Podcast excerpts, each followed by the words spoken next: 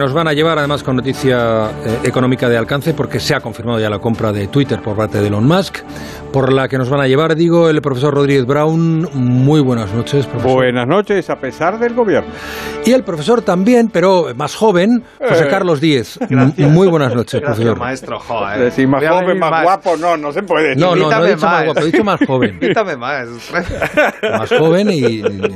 Qué está, bueno. Trabajando en Sí. la cosa económica y, y dispuesto, como el profesor Rodríguez Brown, a contarnos eh, y a comentarnos algunas de las noticias del día, con las que vamos en un instante, ya digo, con relevancia para esa eh, que afecta al mundo de los negocios, de las redes sociales, que es la compra de Twitter.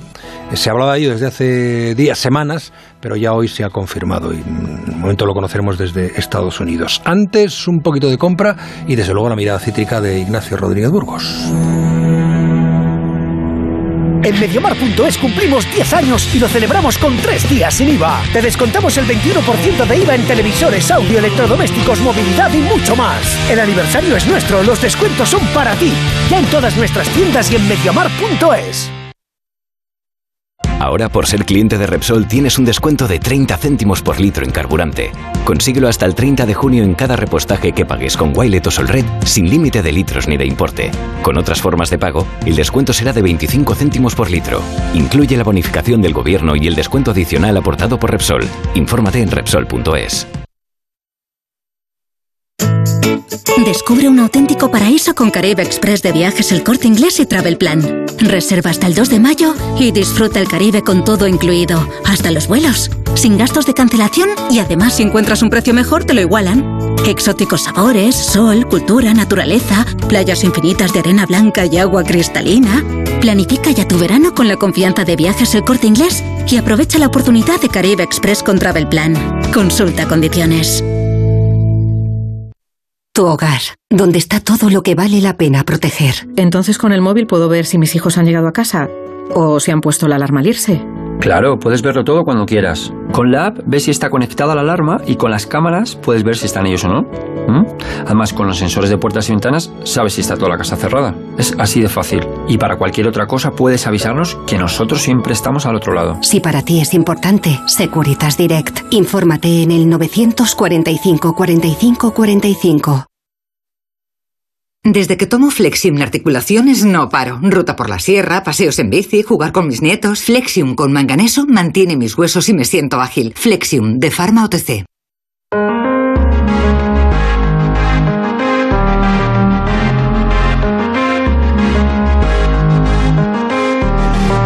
Bueno, pues vamos a la mirada cítrica con Ignacio Rodríguez Burgos. Las cartas económicas sobre la mesa. Buenas noches, Ignacio. Saludos, buenas noches. Los precios industriales se desbocan. En marzo subieron un 46%, la mayor subida desde 1976.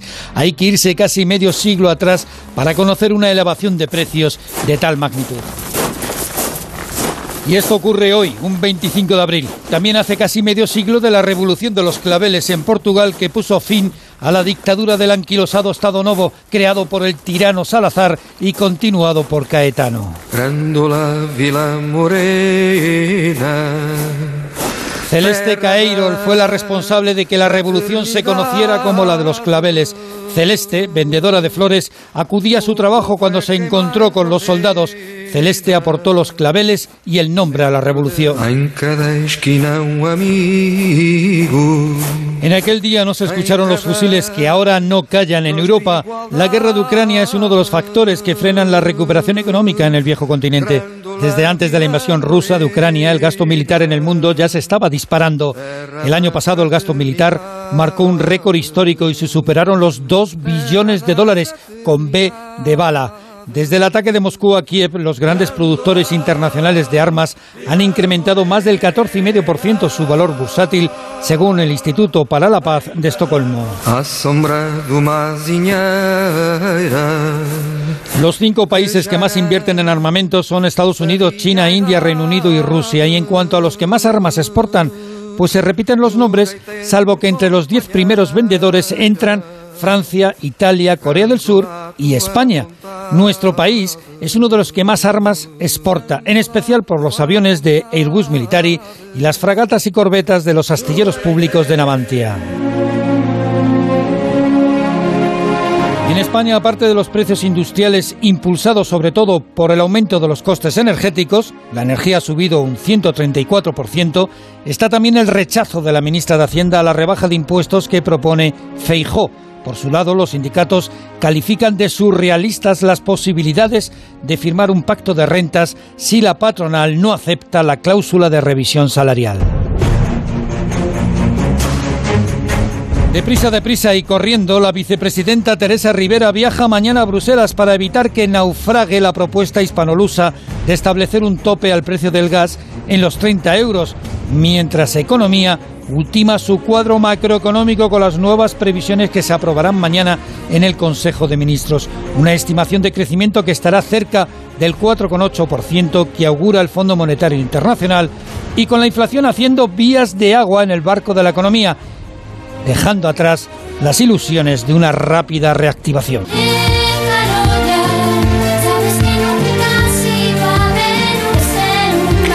Bueno, empezó como una posibilidad y hoy se confirma ¿eh? como, como una realidad. Uno de los hombres más ricos del planeta, Elon Musk, el creador de la compañía de coches eléctricos Tesla, va a ser el nuevo dueño de Twitter. Ha puesto sobre la mesa, sí, pam, pam, 46.500 millones de dólares una pasta, ¿eh? Y no ha aparecido ninguna otra, hombre, ninguna otra oferta mejor. Era difícil. A esta hora se negocian los últimos detalles de la operación, pero vamos, ya han anunciado que, va para adelante. Eh, corresponsal en Estados Unidos, Agustín Alcalá. Buenas noches, Agustín. Buenas noches. Eh, el hombre más rico del mundo ya tiene una nueva joya para, para su corona, Twitter una de las compañías más influyentes de la red. El Consejo Ejecutivo de Twitter y el banco Morgan Stanley, en nombre de Elon Musk, han cerrado hace solo unos minutos la venta de la compañía por una cantidad cercana eh, a los 44.000 millones de dólares. Esa es la cifra final, 44.000 millones de dólares. Twitter ha buscado, como tú bien has dicho, durante las dos últimas semanas, durante los últimos 11 días, un white knight, un caballero blanco, un inversor privado que le ofreciera una cantidad parecida a la que había puesto sobre la mesa Musk, pero no lo ha encontrado. Y este fin de semana el Consejo Ejecutivo de la compañía, que ha aceptado la oferta final de Musk por unanimidad, ha concluido que la oferta del propietario de la compañía de automóviles Tesla es buena para los inversores, no tanto para los empleados de Twitter que no van a tener mucho que decir en esta millonaria operación y que se quejan de que su nuevo dueño si eh, es un entrometido que va a cambiar la manera de trabajar en la compañía de San Francisco. El multimillonario ha señalado al reconocer su victoria final que la libertad de expresión es la piedra angular de una democracia y Twitter es la plaza digital donde se debaten los asuntos que son vitales para la humanidad un debate en el que debe estar incluido Donald Trump, expulsado de la plataforma, como todos sabemos, desde el intento de insurrección de sus seguidores del 6 de enero del pasado año. Muy bien, gracias Agustín. Saludos, buenas noches. Buenas noches. Bueno, plaza de debate público, eh, muy, a ver, muy cuestionable a veces, ¿no? En cuanto a, em, la posibilidad de verificar eh, los asuntos que dan origen a debate, en cuanto a la mm, calidad democrática de lo que interviene, en fin, eh, cuestionable en muchas ocasiones. Yo lo he dicho, como lo he dicho públicamente, lo, lo digo aquí otra vez. Eh, yo estoy fuera de Twitter desde hace algún tiempo, precisamente por, por un cierto hartazgo ya de, de gente indocumentada que, que busca el, eso, el cuerpo a cuerpo eh, con el único fin de, darse cuartelillo y de desgastar un poco al que considera algún adversario. Pero en fin, no sé, no sé si esto va a cambiar o no las cosas. Desde luego, si dice que eh, Trump debe regresar a Twitter, que probablemente tenga razón y esté bien, pues en alguna cosa sí va a cambiar, quizá volver a lo que, o profundizar en lo que ha sido Twitter siempre y que había esperanzas, o por lo menos yo las tenía, de que cambiara. No sé, me gustaría conocer cuál es vuestra impresión, porque creo que los dos seguís en Twitter, ¿no?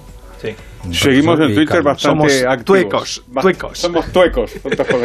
y desde el punto de vista de, usuario, pero sobre todo de economistas, ¿cómo analizáis esto, este movimiento? con mucho interés, desde luego, porque si os fijáis, está, está revuelto todo este, todo este sector. Incluso si, lo, si ampliamos el, el, el foco, hemos visto noticias interesantísimas sobre el streaming, lo que está pasando en, en Netflix y un cambio que puede ser un cambio importante en el, en el uso en el uso de estas de estos, de estos mecanismos. Y por supuesto el caso de el caso de Twitter. Me parece una es una gran inversión y tengo pues un, par de dudas. Primero qué quiere hacer con Twitter y segundo cómo lo va a pagar sobre qué quiere hacer esta idea de de que no va a haber censura, eh, por eso lo has traído tú, el caso de Trump, eh, eh, Juan Ramón. Pues como tú decías, pues en principio a mí, a mí eso no me parece, no me parece mal. Que sea, si, si va a ser una plaza pública, pues la plaza pública es la plaza pública. Entonces tú dices lo que sea y si la gente pues no le gusta lo que tú dices, pues también es o, o- o te critica o se marcha a otra plaza o se va a su casa o lo que sea, ¿no? Pero eso por, eso por un lado. Pero ¿y es- esto cómo se paga? Porque ha conseguido financiación a través de, de Morgan Stanley, pero claro, la financiación vas a, vas a tener que devolverla y para devolverla vas a tener que generar ingresos.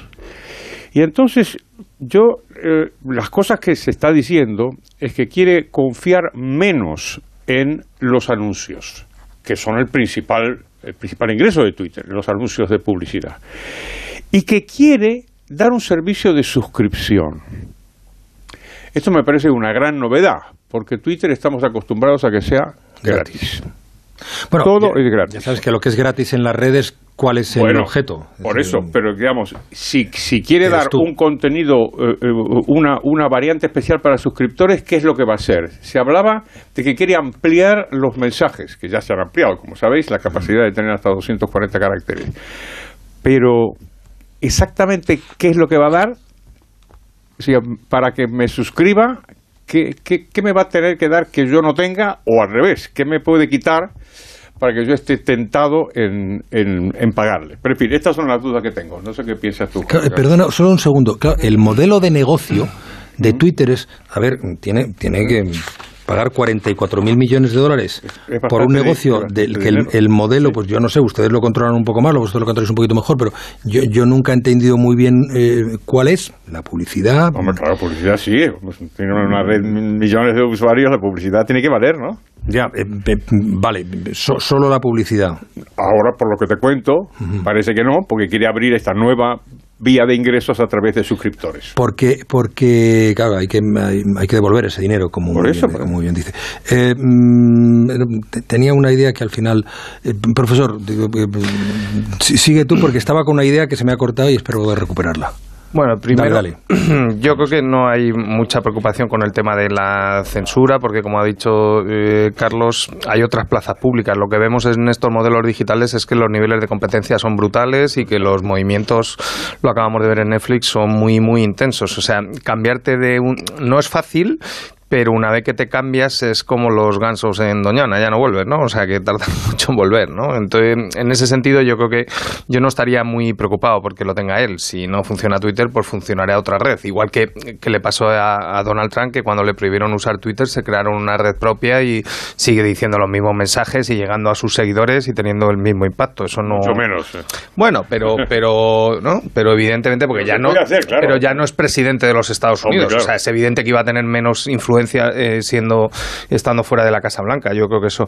En lo que dice Carlos, pues evidentemente sí, ¿no? También es verdad que es un problema privado puramente, ¿no? Que no debería tener mucho problema de crédito porque seguramente Morgan Stanley ha levantado el dinero en mercados de capitales y en fondos de pensiones, ¿no? Entonces, no creo que vaya a tener un impacto directo en el canal del crédito como pasó con la subprime y el y Lehman Brothers, ¿no? Me preocupa menos, o sea, evidentemente que hay una burbuja. eh, eh, Twitter llegó a valer 70 euros por acción el año pasado, llegó a caer hasta 30 y tantos y él ha hecho una oferta eh, muy ventajosa sobre el nivel que estaba, pero está comprando casi a mitad de precio que el año pasado. O sea, estamos viendo un pinchazo de la burbuja eh, tecnológica en Estados Unidos desproporcionado, especialmente en empresas como Twitter que no dan beneficios y flujo de caja positivo, porque a diferencia del 2001, que eran todas, ahora Apple, eh, Google y todas las Amazon tienen modelos de negocio rentables donde hay flujo de caja.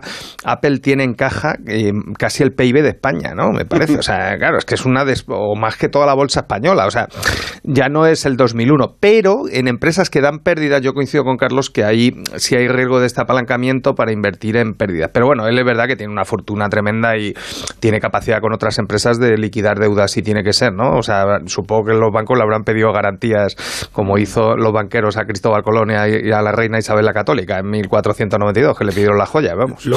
Lo, que trataba de decir antes, que me he despistado, era, a ver, si, eh, va- si, si ha pagado ese dinero es porque lo vale o porque él tiene la, la certeza de que lo va a valer, porque mi duda es si el negocio que mueve desde luego no llega a esa cantidad de dinero, pero mueve lo suficiente como para una inversión de ese tamaño, de esa dimensión.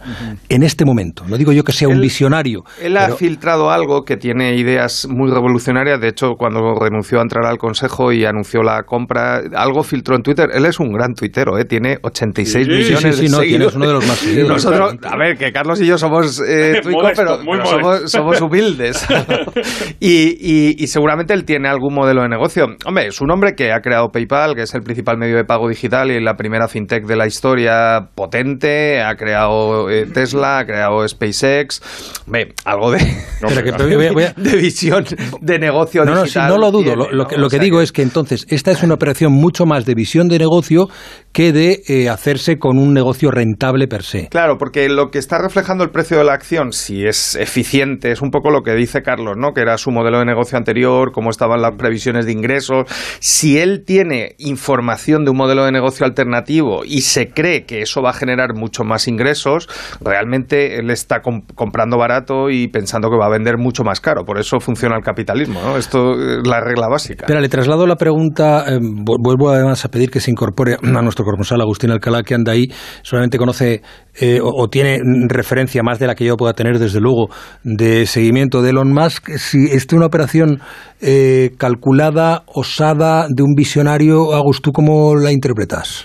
Es una operación eh, puramente de negocios. Lo que más teme en este momento Elon Musk es que Twitter le suceda lo mismo que a Netflix y que hmm. la acción, que en este momento está con un valor de 51 dólares en este instante, es aproximadamente a 40 minutos para el cierre de la sesión, pues eh, caiga y, deje de ser una empresa interesante, una empresa que eh, los inversores eh, confíen. Por eso es una de las cosas más importantes de esta oferta, de la que, eh, según parece, él va a poner de esos 44 millones unas dos, dos, terceras partes de su propia fortuna personal. Es decir, él, va a hacer una operación en la que se juega su propio dinero en esta, en esta inversión, en esta oferta que ha realizado. ¿Qué pueden cambiar las cosas? Hablabais vosotros, ha, ha dicho el profesor Rodríguez Brown, de un nuevo Twitter que no dependa de los anuncios. El 90%, Juan Ramón, de los ingresos de Twitter son de los anuncios. Quizá lo que quiere hacer es un Twitter un Twitter, un Twitter de suscriptores en los que eh, por dos dólares 99 centavos pues eh, se puedan tener una serie de ventajas que ahora mismo los usuarios de Twitter no tienen. Por ejemplo, el borrar alguno, el editar algunos de los de sus propios mensajes que aumentarán de tamaño alrededor de 300 palabras. Es eh, eh, el nuevo objetivo de, eh, de, Musk, que habla de lo que se llama los moderadores de contenido, cuando no se quiere referir a la palabra censura. Y ahí entra la primera pregunta, ¿qué va a suceder con Donald Trump? Donald Trump ha creado su propio eh, su propia red social que no está funcionando, que no tiene en ningún caso el, el, tamaño y sobre todo eh, la llegada a, nivel de, suscriptores que tiene o, de usuarios que tiene eh, Twitter y Trump ha dicho que incluso si le levantan esa sanción que tiene de no poder utilizar eh, Twitter, eh, quizá no se una. No creo que sea el caso porque él sabe muy bien dónde tiene muchos seguidores. Otra de las cosas que puede hacer es eh, acabar con el consejo directivo de la compañía y, aunque lo tenga, no darle, no, no, no ofrecerle ningún, tipo de sueldo. Eso, según él, según sus propios cálculos, podría ahorrar a la compañía unos 3 millones de dólares al año. Quizá sacarla de San Francisco y colocarla en otro lugar que no sea California para lograr eh, mejores condiciones, en, este caso, de tema eh, fiscal. Y el gran dilema está qué va a suceder con los empleados. Si los empleados van a poder mantener esa cultura que tienen en este momento y que ha sido fundamental para la creación de la empresa, y si eh, Musk, que es un directivo intervencionista, como ha hecho en Tesla, va a cambiar esa filosofía de la compañía. Es algo que los empleados de Twitter eh, están muy preocupados por ello. Muy bien. Eh, profesor, ha dado usted el clavo, ¿eh? Bueno, es que tenemos un, acuerdo, Agustín y yo, de decir prácticamente lo, mismo. Quizá usted tenga conocimiento e intuición suficiente. Por cierto, Agustín, el lunes 23 de mayo vas a estar en Nueva York. El lunes 23 de mayo eh, tengo que mirar mi agenda. Ya sabes, profesor, que, que la tengo muy, muy Pues, llena, pero sí, espero, si espero es- estar, si espero estás- estar el 23 si de mayo en Nueva York, Te, te invito a un café. Eh, Está es generoso un- hoy. Una comida, profesor. es- No, es, un- que tengo otra café- comida. Es un café, es un café, es algo que puedo realmente ahora salir aquí a las puertas de la oficina y tomármelo sin ningún tipo de problema. Yo esperaba No, este- que una persona tan famosa, tan famosa y tan influyente y tan influyente, pues Te- a, te lo, a este, lo- a os lo este- digo, lo digo porque, porque hace muchos años Agustín me invitó a mí a tomar un café Ah, en, el, en el MoMA de Nueva York y yo tengo, tengo esa deuda y me gusta pagar mis deudas. ¿no te Muy parece? bien, me parece Yo esperaba perfecto. que después del paso de, esa de ese tiempo y con, con, Con el con- tipo de con- interés. con intereses. con el incremento de la inflación en los últimos tiempos eh, a- a- al profesor al profesor Rodríguez Brown le diera para invitarme al Ya lo ha algo ajustado, más. Ya lo ha ajustado la inflación, el precio ya está ajustado. Claro, en, claro. en todo caso, es el 23 de eh, mayo, De mayo, del sí. mes que viene. Estaremos atentos. Agus, gracias, amigo. Un abrazo. Buenas noches. Un fuerte abrazo.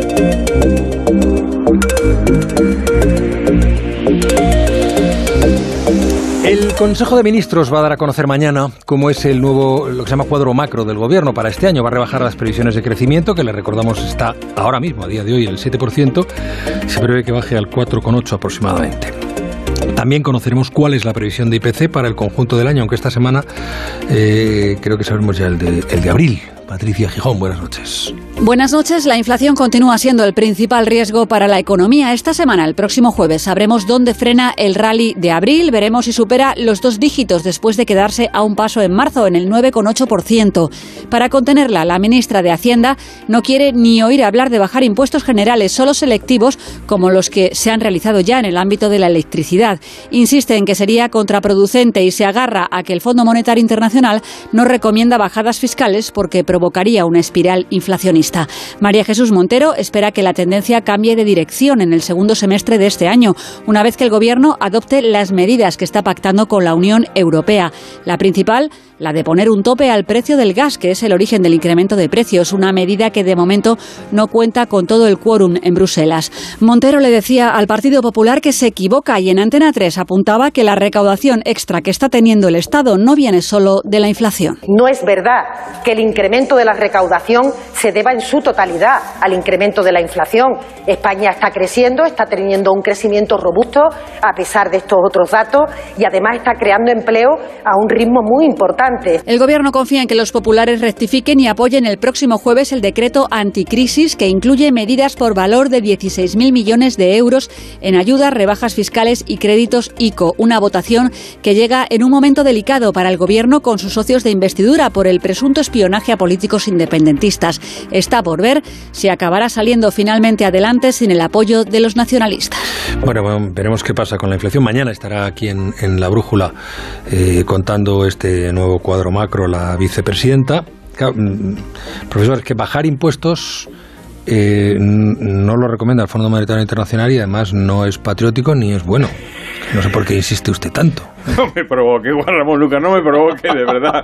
De verdad, porque me voy a Nueva York y me quedo. Por favor, por favor, los oyentes no El Fondo. Monetario no recomienda bajar impuestos ahora y yo creo que no los ha recomendado nunca.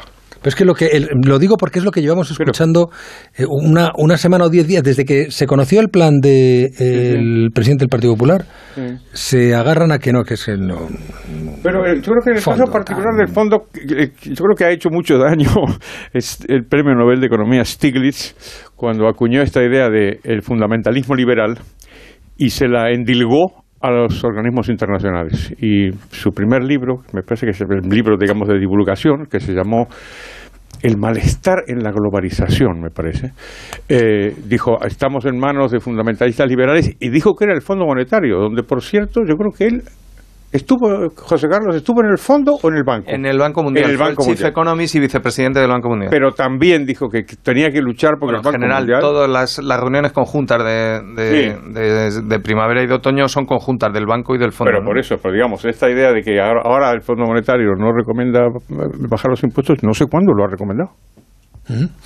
Bueno, eh, ¿y la inflación llegaremos al 10%. Bueno, yo Estamos en el 9,8. No, Pero bueno, eh, hemos tenido ya, eh, o sea, entiendo que todos los datos de marzo que llegan con retraso, el precio del gas en España llegó a 200 euros al megavatio hora y hoy ha cerrado a 80, por lo tanto vamos a tener un desplome de la inflación muy significativo en el mes de abril, o sea, muy significativo es más de entre 2 y 3 puntos porcentuales, ¿no? Vamos a ver la inflación al 7, está por ver en el próximo otoño si hay un lío con el suministro y Putin corta el, el gas a los alemanes, bueno, o sea, puede haber escenarios no previstos si no pasa eso, yo creo que lo normal es que hubiéramos visto el pico de la inflación en marzo por el, impacto de la invasión de Ucrania y la guerra, ¿no? Si no hay otra cosa inesperada. Yo, o sea, me, preocupa un poco más. He estado esta mañana en los premios de Cepime y estaba el presidente del gobierno y yo creo que anticipa un poco lo que contará mañana Calviño. Supongo que le habrá pasado.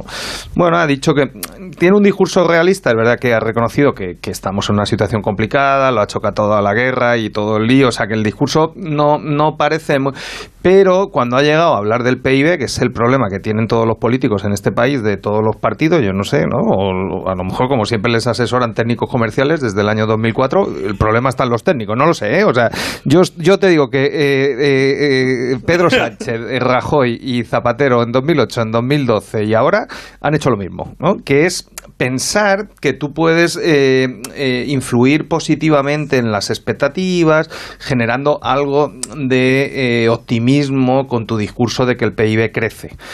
Pero claro, eso no, no funciona así, o por lo menos no lo enseñamos así en las facultades. Yo siempre se lo he intentado explicar a muchos políticos, pero nunca lo he conseguido y no reconozco que he tirado la toalla ya, porque no. Cuando tú vas al supermercado y te ha subido un 20 o un 30% la cifra de la compra, te da igual lo que te diga mañana Calviño con el PIB. Es que la gente no entiende el PIB. O sea, es una estadística que nos hemos inventado los economistas, que está muy bien, que nos sirve para llevar la contabilidad nacional, que tienes un rigor para presentar las cuentas, que te comparas con el resto de países, que hay un orden histórico con la misma metodología desde los años 50. O sea, está muy bien calcular el PIB, pero la gente no entiende el PIB. Igual que, en las empresas la gente no entiende los balances tampoco, ¿no?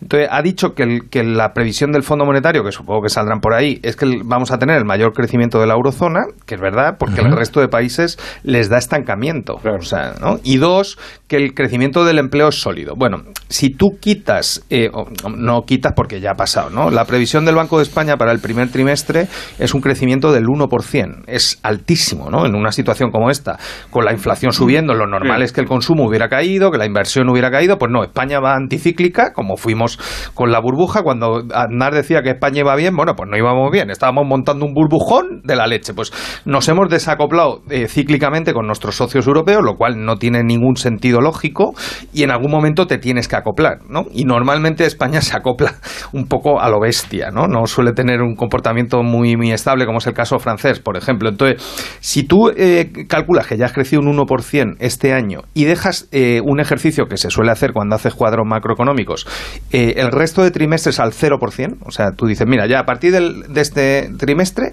no, no crezco nada, ¿no? Mm. Eso te da un crecimiento promedio en el año 2022 superior al 3,5%. Mm. ¿Qué pasa? Que vienes arrastrado del año pasado un primer semestre muy malo, donde la economía estuvo prácticamente estancada, con un segundo semestre espectacular que te lo cargas en este. Y mm. compara junio contra junio. Y junio prácticamente ya está hecho, queda un trimestre nada más. Entonces, eso no es lo que está viendo la gente, ni lo que están viendo las empresas. Eh, hoy eh, eh, Gerardo Cuerva ha dado el dato del barómetro de Cepime, que es un buen indicador adelantado, porque son las pymes las que generan la actividad y el empleo. El 95% de las empresas dice que ya les ha afectado negativamente la subida de costes, que es lógico. El 55% de las empresas dice que les han reducido los márgenes con respecto al año pasado. Y eso un señor que, Carlos lo habrá leído y estudiado mucho, se llama Michael Kalecki, un polaco en 1933, dice que es la señal de inicio del cambio de ciclo.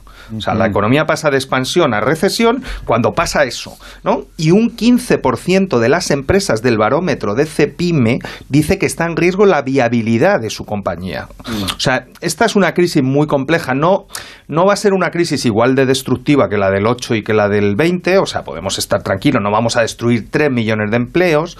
El tema es que son crisis que se pueden prolongar en el tiempo y alargar el periodo de sufrimiento mucho tiempo si no las gestionar bien, ¿no? Entonces, me preocupa porque el gobierno no le veo bien, ¿no? Pero claro, ya lo del Partido Popular del viernes pasado, de verdad, es que es de Pepe Gotera y Otilio, ¿no? O sea, dicen que van a sacar, es que les pasó pasó igual que a Podemos en el 2014, ¿no? O sea, a mí me pidieron un artículo para cinco días, me dijeron que iba a salir el documento a las 11, eran las 7 de la tarde, coño, yo tenía que mandar el artículo y no había documento. Ya me llegó, lo tuve que leer rápido, ¿no? Y claro, son las mismas medidas de siempre que yo creo que es lo que hizo Fuentes Quintana en el 73, que es lo mismo. O sea, yo creo que tiran del cajón de los técnicos comerciales y dicen, a ver qué saco. Entonces, es eh, bajo los impuestos, que no sirve para nada en esta crisis, para nada, porque lo que haces es generar más inflación, ¿no? O sea, y, eh, y dos, eh, te puedes enfrentar, que yo creo que es a lo que tiene que empezar a plantearse España, y el PP le pasó el rescate del 2012, pero yo creo que no se han enterado, ¿no? Que es que a partir de septiembre el BCE deja de comprar deuda.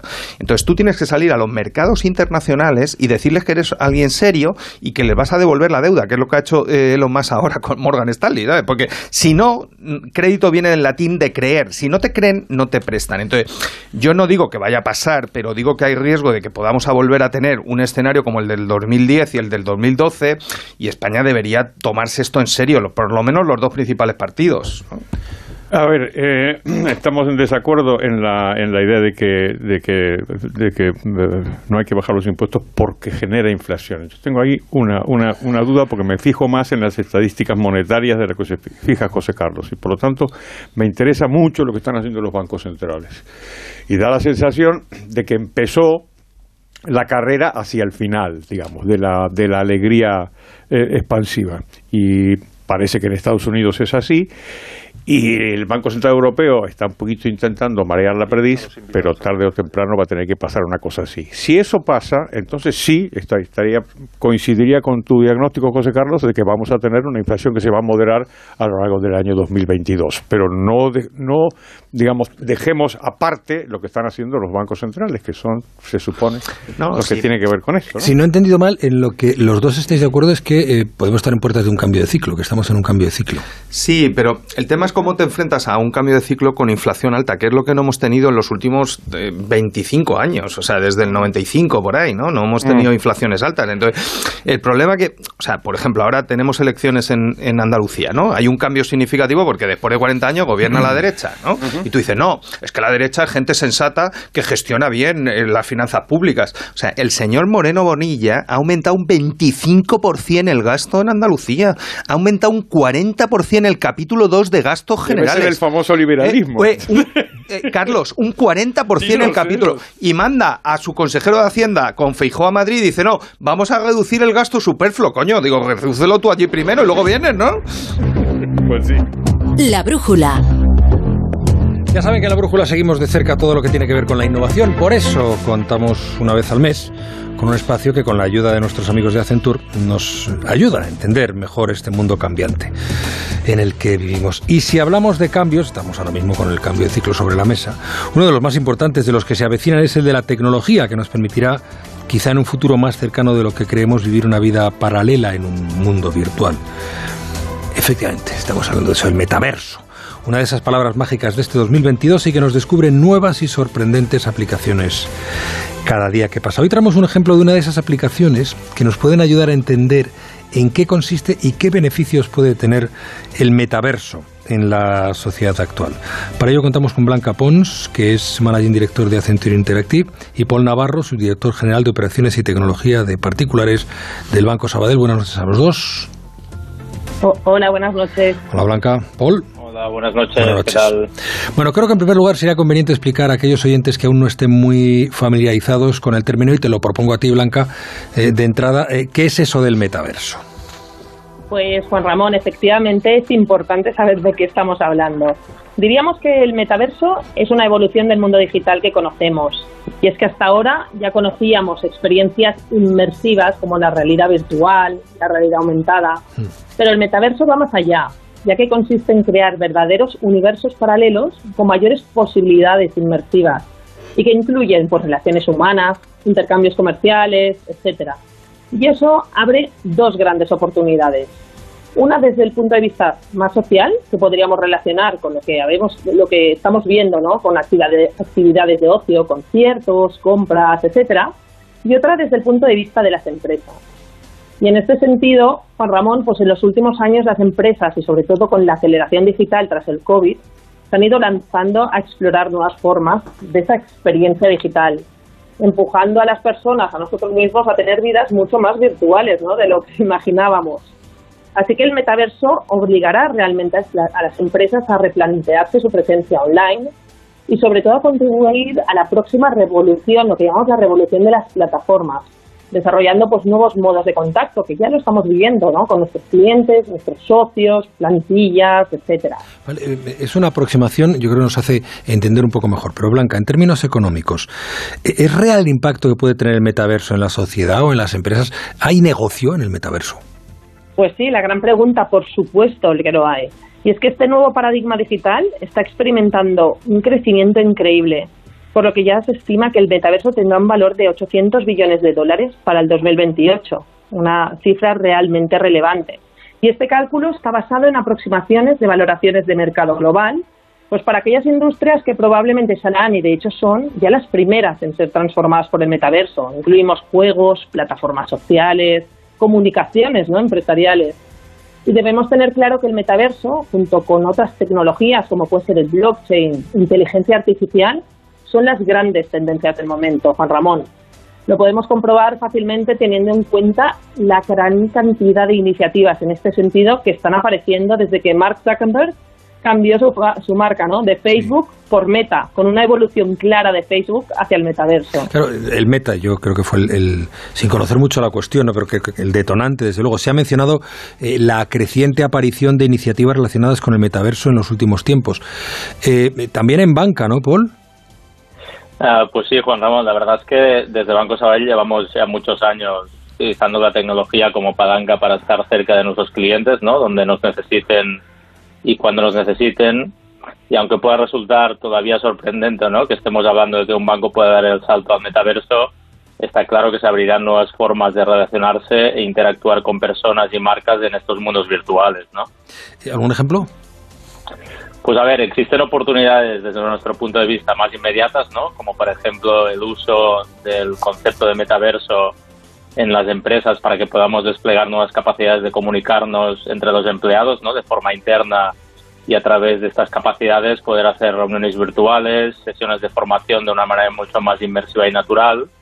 Y a medio plazo nosotros creemos que será una palanca para conectar con nuevos públicos que quieren interactuar con marcas como nosotros en espacios virtuales y desarrollar, sus relaciones, ¿no? Y también como estamos viendo en algunos entornos, como decía Blanca, en los juegos, para poder transaccionar con bienes digitales.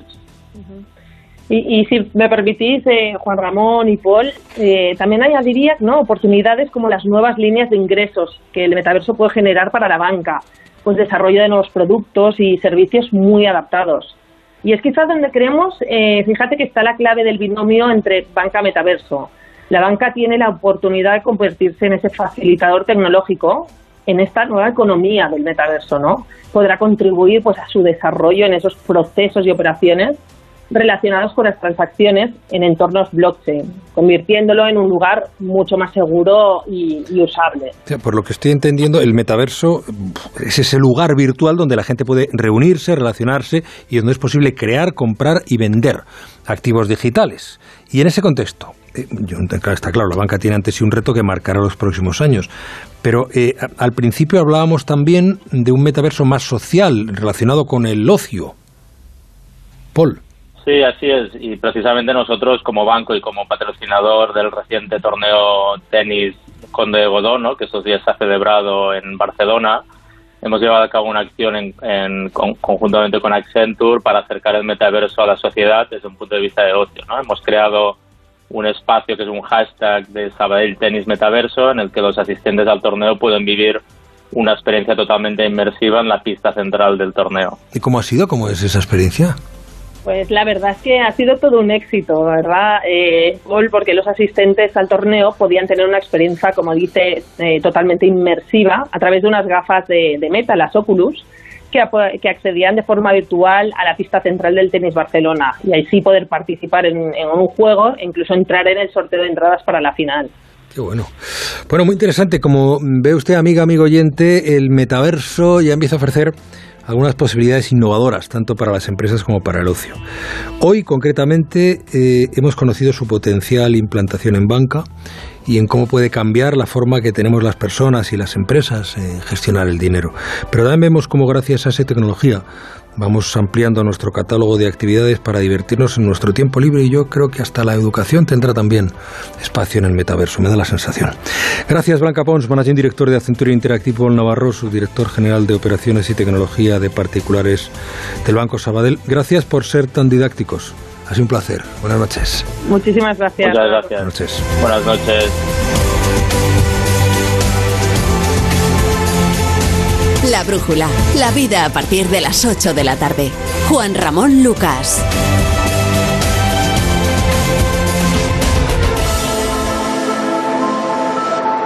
Soy una casa y los de dentro ya han dicho mil veces lo bien conectados que están con Lowy. Qué bien conectados estamos con Lowy. Mil una. Nueva tarifaza de Lowy. Mismo precio, triple velocidad. Fibra 300 megas y móvil por 29.95. Precio final. Corre a lowy.es o llama al 1456. Si eres autónomo y tu vehículo es tu herramienta de trabajo, Línea Directa se ocupa de todo. Tendrás vehículo de sustitución de forma inmediata en caso de avería. Y además, si contratas tu seguro ahora, te regala un cheque de carburante gratis. ¡Gratis! Llama ya al 917-700-700. Consulta condiciones en lineadirecta.com. Ahora, por ser cliente de Repsol, tienes un descuento de 30 céntimos por litro en carburante. Consíguelo hasta el 30 de junio en cada repostaje que pagues con Wilet o Solred, sin límite de litros ni de importe. Con otras formas de pago, el descuento será de 25 céntimos por litro. Incluye la bonificación del gobierno y el descuento adicional aportado por Repsol. Infórmate en Repsol.es. Mi marido quiere comprar un coche a un desconocido por internet. Pero yo no me fío. Que se avería y a ver quién se hace responsable. Pues llama a Legalitas. Cuando compramos la moto de segunda mano, sus abogados dejaron todo bien atado en un contrato. Además, lo puedes pagar mes a mes. Adelántate a los problemas, hazte ya de legalitas. Y ahora por ser oyente de Onda Cero, y solo si contratas en el 900 661 ahórrate un mes el primer año.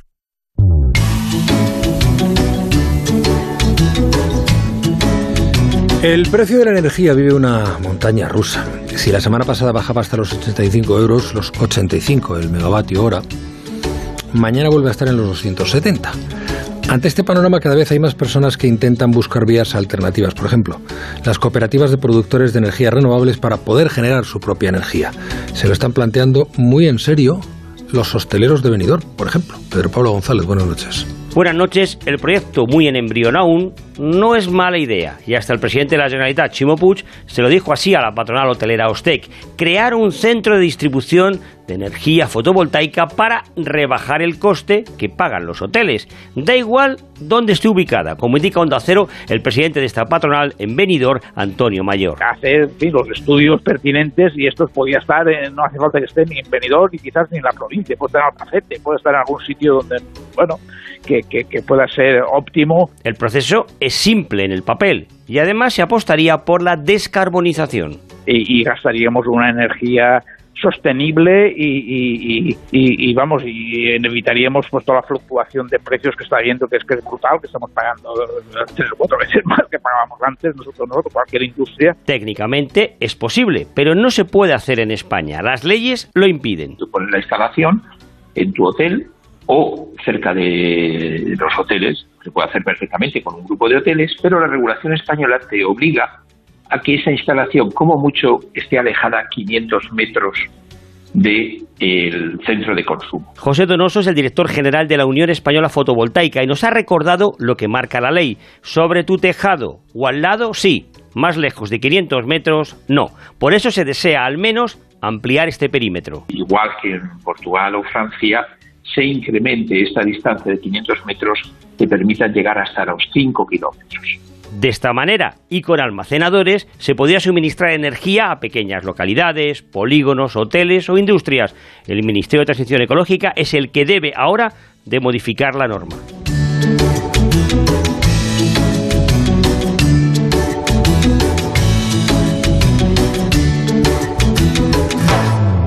Canciones económicas.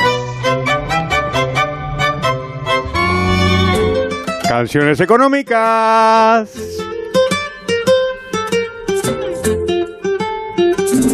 Pues hoy, querido Juan Ramón, querido José Carlos, tenemos un poquito de pop inglés. Píchame eso, ¿verdad?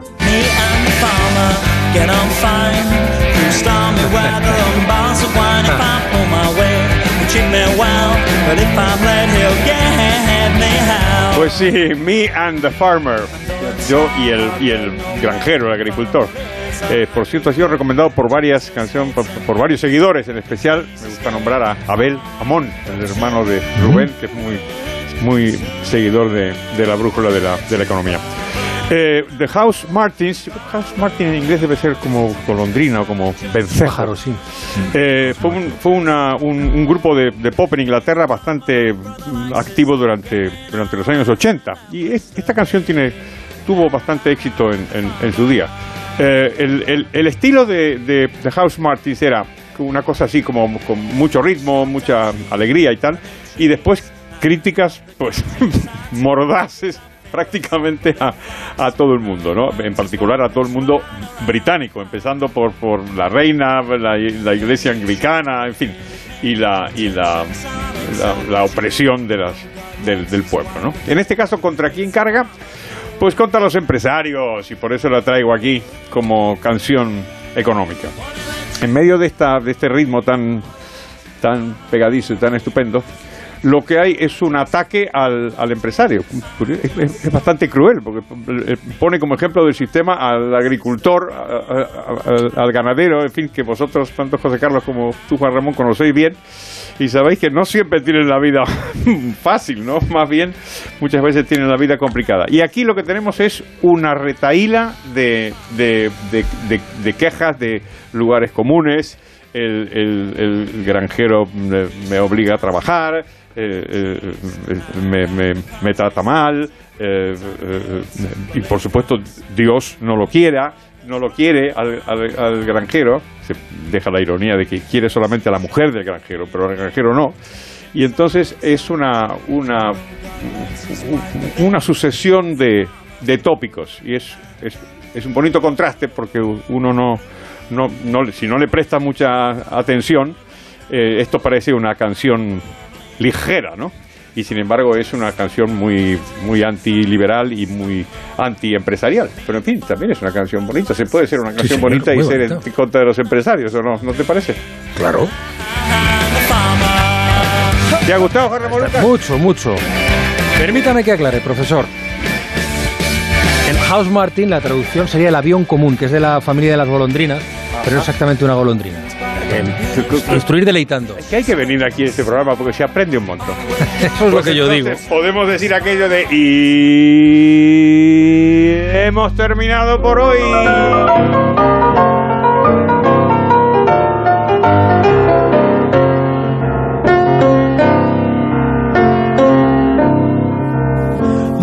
Manicero se va. Se va. Caserita, no te cuestes a dormir sin, comer un cucurucho Chito de maní.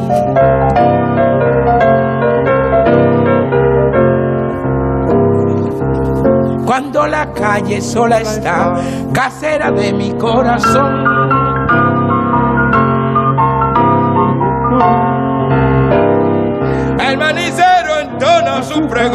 Y si la niña escucha mi cantar, llama desde su balcón. Dame de tu maní, que esta noche no voy a poder dormir sin comer un cucurucho de maní. Cómo me gusta que se prolongue la canción para que se sume al coro el profesor. Brown. Claro, considerando que este es un lugar hospitalario, ¿Verdad? No, no como otros, aquí me dejan cantar. Uno no sabrá mucho de economía, pero tiene Pero- sensibilidad para el arte musical. Sobre todo tiene sensibilidad. Eso es lo más importante.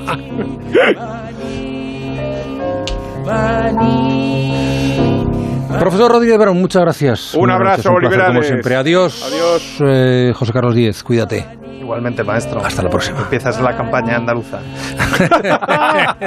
sé fuerte, Sé resiste. fuerte, sé fuerte, Juan Ramón. Me voy, no vamos. Maní, maní. La brújula.